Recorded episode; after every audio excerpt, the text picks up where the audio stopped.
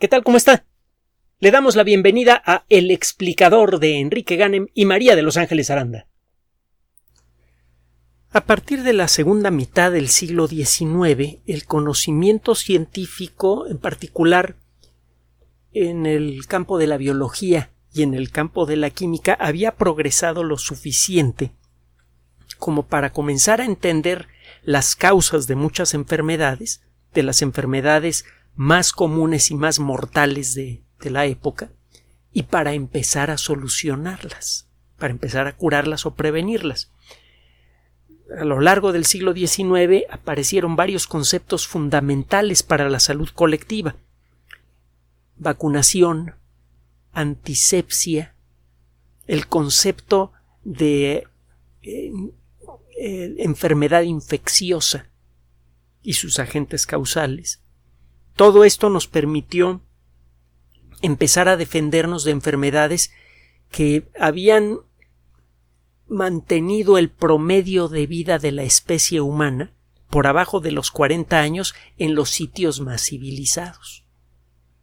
Durante casi toda la historia de la especie humana, el promedio de vida, considerando todos los nacimientos, era de alrededor de 16 años. Esto comenzó a cambiar de manera espectacular a partir de la segunda mitad del siglo XIX, precisamente con el trabajo de los grandes cazadores de microbios, gracias al desarrollo de los primeros medicamentos de corte moderno y a técnicas preventivas como la antisepsia. Hay muchas historias verdaderamente heroicas que eh, hemos narrado en su momento en otros espacios y a las que podríamos regresar eh, según las circunstancias lo permitan. Bueno, el caso es que de entonces para acá nuestra posibilidad de vida, nuestra esperanza de vida ha crecido de manera espectacular.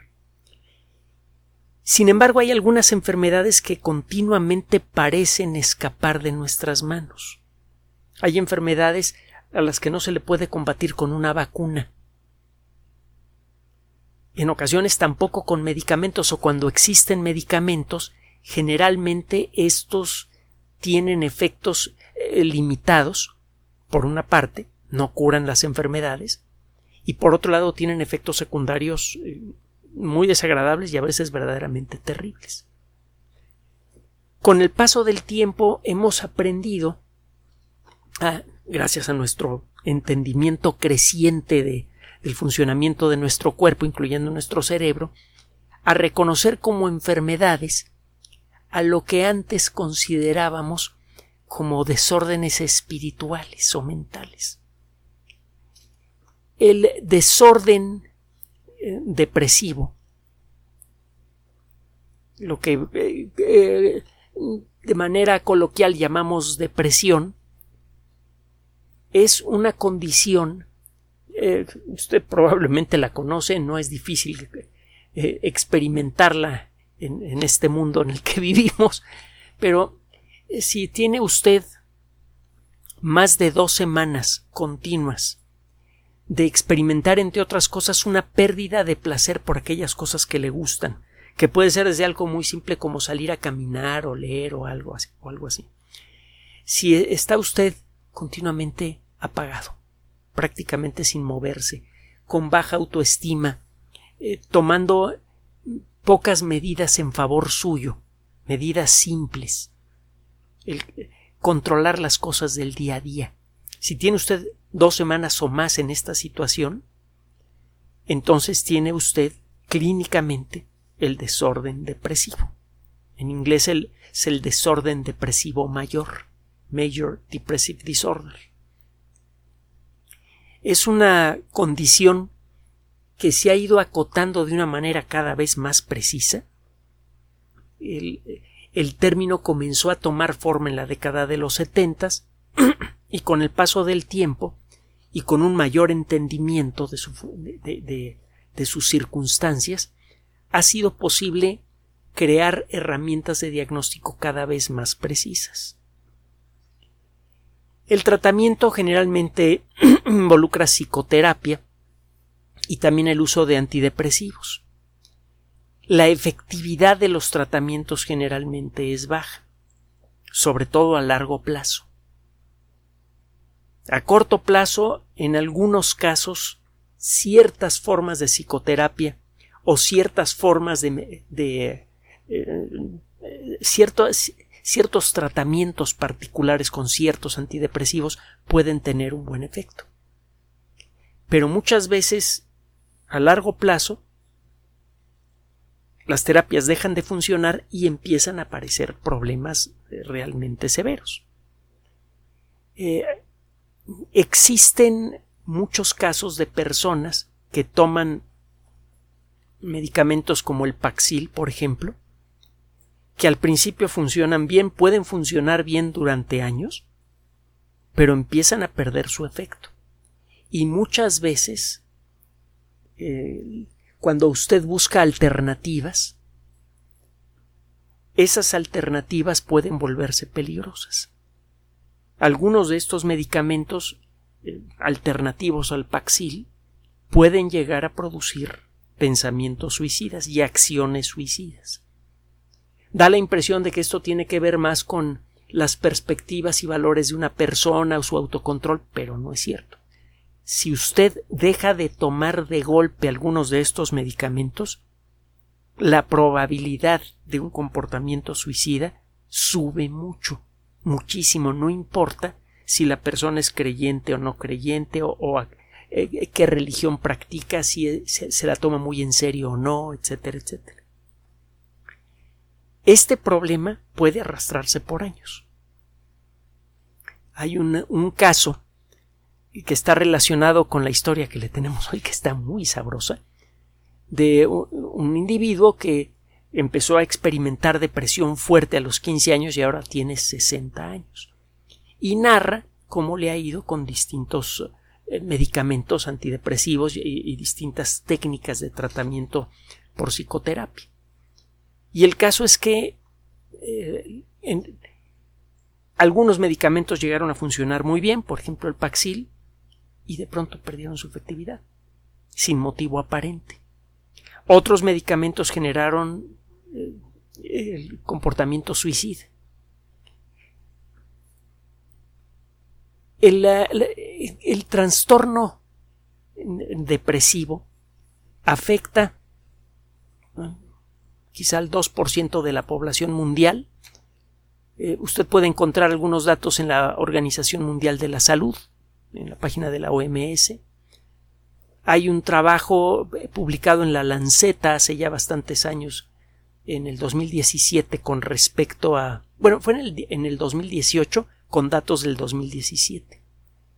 Se estima que hay no menos de 163 millones de personas que tienen el desorden depresivo mayor de larga duración y que muchas veces es resistente a todos los tratamientos. El 2% de la población mundial ya es algo muy, muy importante.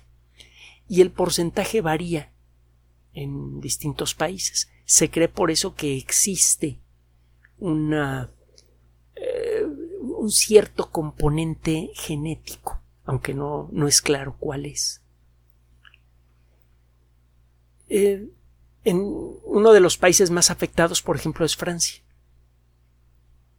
Usted encuentra que un 21% de la población ha tenido o tiene en este momento depresión mayor.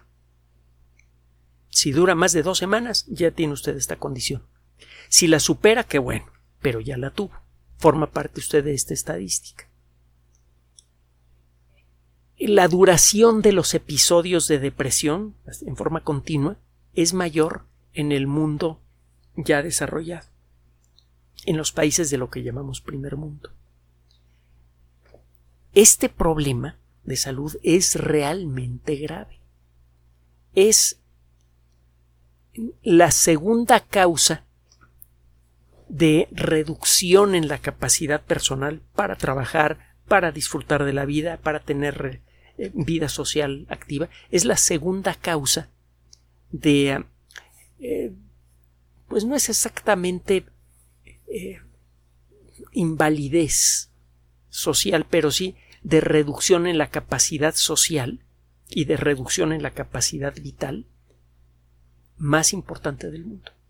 Sobre todo si usted considera el número de años que pierde una persona como consecuencia de la depresión.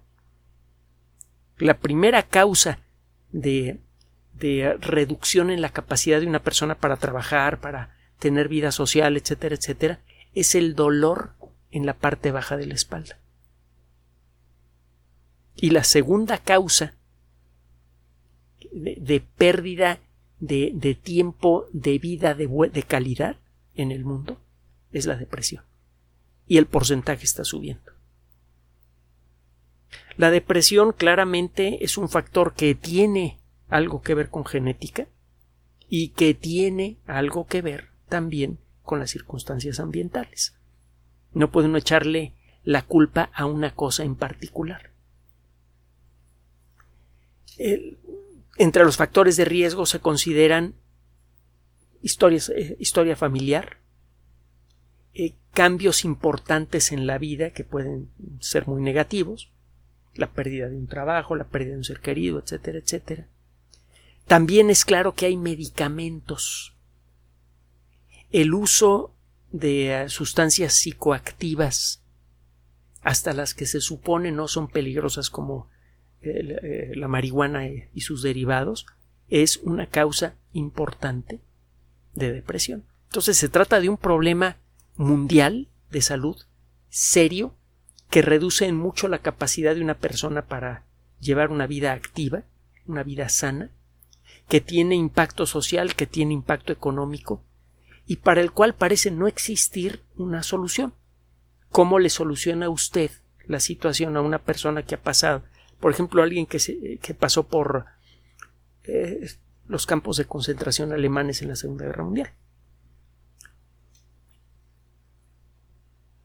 La noticia que le voy a presentar acaba de ser publicada en, el Journal of Psychiatry, la revista de psiquiatría.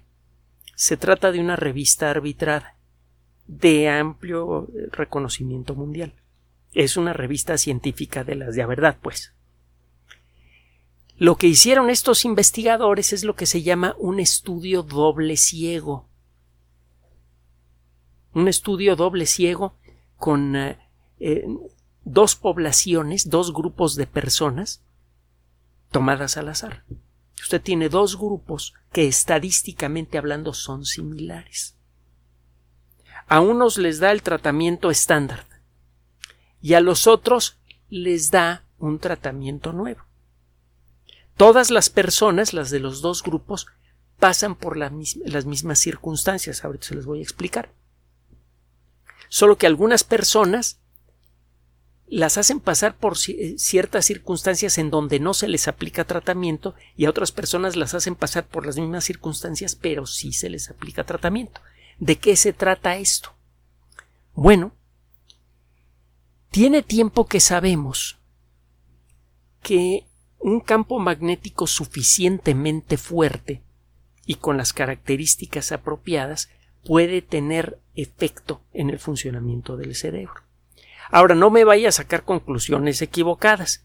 Los imanes esos que le ponen en la piel y que supuestamente le curan todo no sirven para nada. El campo magnético de esos imanes no puede pasar a través de la piel. No hay un imán que pueda usted sostener en la mano que tenga un campo magnético lo suficientemente fuerte para afectar de alguna manera tangible al interior de su cuerpo. Y esto es especialmente notable en el caso del cerebro. El cráneo es especialmente bueno para protegernos, entre otras cosas, de campos magnéticos intensos. Se necesita un aparato de gran potencia para generar un campo magnético lo suficientemente intenso como para que logre penetrar el cráneo y tenga algún efecto en el cerebro. Los eh, dispositivos de resonancia magnética, por ejemplo, pueden conseguir esto. La resonancia magnética es una, eh, es una técnica de visualización equivalente, eh, suplementaria a los rayos X, mejor que los rayos X en muchos casos, que permite ver el interior del cuerpo y funciona con base en, campos magnéticos muy intensos capaces de penetrar al interior de nuestro cuerpo. Bueno, esa es la primera parte si usted eh, quiere estimular al cerebro, necesita campos magnéticos intensos. Pero no solamente esto. Estos campos magnéticos necesitan ser modulados de la primera, de la manera apropiada. Modular significa cambiar la intensidad. Si usted logra cambiar la intensidad con la, rapidez y la forma apropiada, para eso necesita un circuito muy preciso, usted puede generar un campo magnético que de manera medible estimula ciertas regiones del cerebro. a esto se le llama terapia neuromoduladora.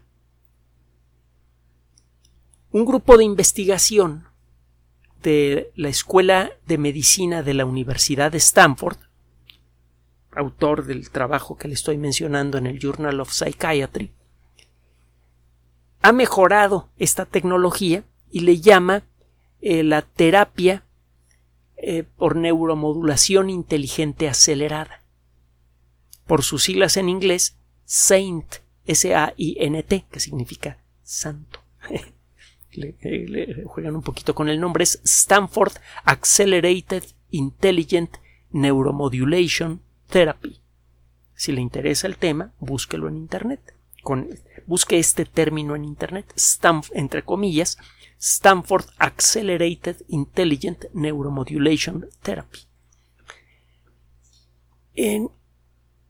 para hacerle corta la historia, estos investigadores se basaron en lo que se había visto en experimentos anteriores que un campo magnético suficientemente intenso y modulado de la manera apropiada puede eh, cambiar el ritmo con el que funcionan algunas partes del cerebro. Cuando usted estudia con un dispositivo de resonancia magnética el cerebro de una persona eh, activa y el cerebro de una persona deprimida, encuentra que hay ciertas regiones del cerebro en las personas deprimidas que tienen muy poca actividad. La teoría era, bueno, pues vamos a estimular con campos magnéticos dirigidos.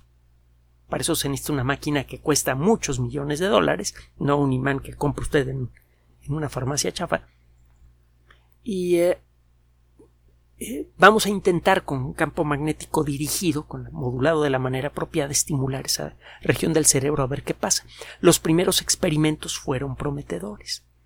Pero no era claro si realmente esta, esta técnica servía o no. Para eso se necesita hacer el tipo de estudios que en el mundo de la medicina se le considera como el estándar de oro, el experimento doble ciego. Usted toma dos grupos de personas que estadísticamente hablando son iguales. Gente, eh, la, misma composición general de edades, eh, de, de, géneros, masculino, femenino, eh, personas que tengan más o menos la misma historia personal, quizá una estructura genética parecida, etcétera, etcétera. Estos dos grupos son esencialmente idénticos. A los dos grupos los mete a usted en un aparatito que genera campos magnéticos. Solo que a unos nada más consigue que la máquina haga ruiditos como si estuviera generando campos magnéticos y al otro grupo de personas sí le aplica los campos magnéticos con los con, con la modulación que usted considera apropiada y entonces se pone a ver cuál es el resultado y el resultado es rete bueno. Para hacerle corta la historia, que usted puede consultar en el número publicado el 29 de octubre en el American Journal of Psychiatry, después de cinco días de tratamiento, el 78.6% de los participantes ya no estaban clínicamente deprimidos. Falta por ver cuánto tiempo va a, durar el tratamiento, pero hay motivos para creer que podría ser eh, de larga duración. Además, el volver a aplicar el tratamiento es mucho más sencillo y mucho menos agresivo que dar pastillitas.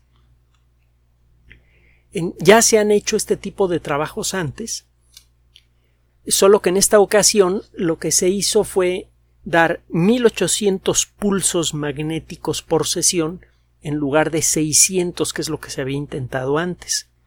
Creo que este no es un, un tratamiento nuevo, sino una versión nueva de un tratamiento que se viene mejorando desde hace tiempo. En, eh, lo, que en lugar de dar un tratamiento por día, se les dieron 10 tratamientos de 10 minutos con eh, intervalos de 50 minutos entre un tratamiento y el siguiente. Es un tratamiento, en pocas palabras, es una sesión que dura una buena parte del día. Se da una sesión de 10 minutos, luego un intervalo de 50 minutos, otra sesión de 10, de 10 minutos, y así hasta que se juntan 10 sesiones.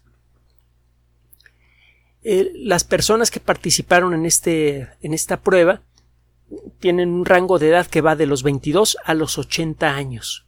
En promedio habían sufrido depresión por nueve años, habían intentado medicinas de todo tipo y una de dos o no tenían efecto o habían dejado de funcionar.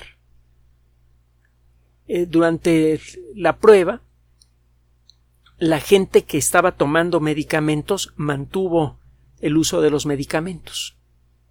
Es decir, se trató de, introducir el menor número de variantes posibles en el, experimento.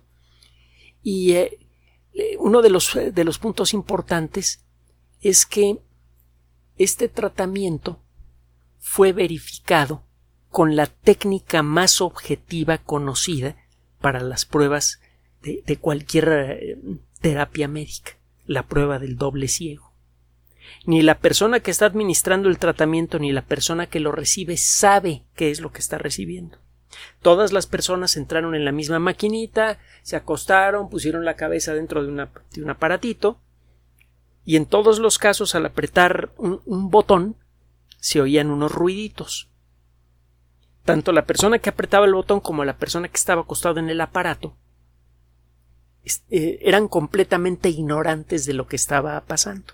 Solamente los controladores del experimento sabían cuando al apretar el botón realmente se estaba aplicando la estimulación magnética.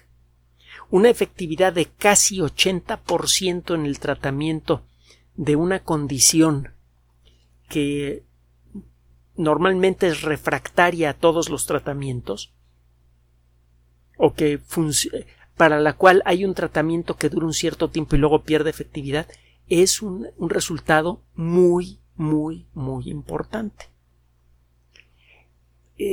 vuelvo a insistir en un aspecto muy importante de este trabajo, no involucra tomar sustancias psicoactivas, sustancias que afectan el comportamiento del sistema nervioso, que muchas veces tienen un efecto extremo e impredecible en un paciente particular, ni involucra largas sesiones de psicoterapia que con frecuencia eh, acaban desanimando al paciente cuando eh, se dan cuenta que llevan un mes, dos meses, tres meses, cinco meses, años de tratamiento y el resultado sigue siendo el mismo. La depresión es un problema que tiene cuando menos un aspecto neurológico y químico no entendemos claramente cuál es la relación entre comportamiento y eh, fisiología. Pero lo cierto es que si atacamos el problema desde la perspectiva fisiológica con esta tecnología, se puede producir un cambio importante en el comportamiento de una persona y ese cambio puede ayudar a superar las condiciones que la llevaron a estar deprimida. Muy buenas noticias uno de los problemas de salud más importantes del mundo moderno y que por mucho tiempo había escapado a, las terapias efectivas, ahora parece que podría, eh, eh, que podría ser resuelto con una terapia relativamente fácil de aplicar. El aparato que se tiene que utilizar para aplicar la terapia es costoso. Los sistemas de resonancia magnética son caros y una sesión en un aparato de resonancia magnética puede ser muy costosa. Pero si se, si se logra demostrar que este, esta tecnología funciona, eso podría estimular la eh, construcción en serie de más aparatos de este tipo y eso podría bajar su costo. Eso por un lado y por otro lado hay desarrollos en, en varias disciplinas, por ejemplo ciencia de materiales, que sugieren que en el corto plazo se podrían fabricar aparatos similares a los sistemas de resonancia magnética de, alto costo actuales, pero de muy bajo costo. En lugar de tener usted un aparato del tamaño de una habitación, el aparato podría ser del tamaño de un casco grande. En el corto plazo, entonces, comenzará un proceso de desarrollo científico y tecnológico que podría acabar por controlar la depresión de millones de personas en todo el mundo y con eso mejorar su calidad de vida. En buena medida de eso se trata la ciencia. Cuando se practica siguiendo sus principios fundamentales, cuando se practica con principios verdaderamente éticos, la ciencia consigue mejorar nuestra calidad de vida. Por eso mucha gente se dedica a hacer ciencia. En suma, parece que estamos en camino de resolver el problema de la depresión en forma efectiva. Y esto viene a demostrar que para resolver cualquier problema y para levantarle el ánimo a cualquier persona, todo lo que se necesita es un poquito de ciencia. Gracias por su atención. Además de nuestro sitio electrónico www.alexplicador.net, por sugerencia suya tenemos abierto un espacio en Patreon, el explicador Enrique Ganem, y en PayPal, el explicador patrocinio por los que gracias a su apoyo sostenemos este espacio.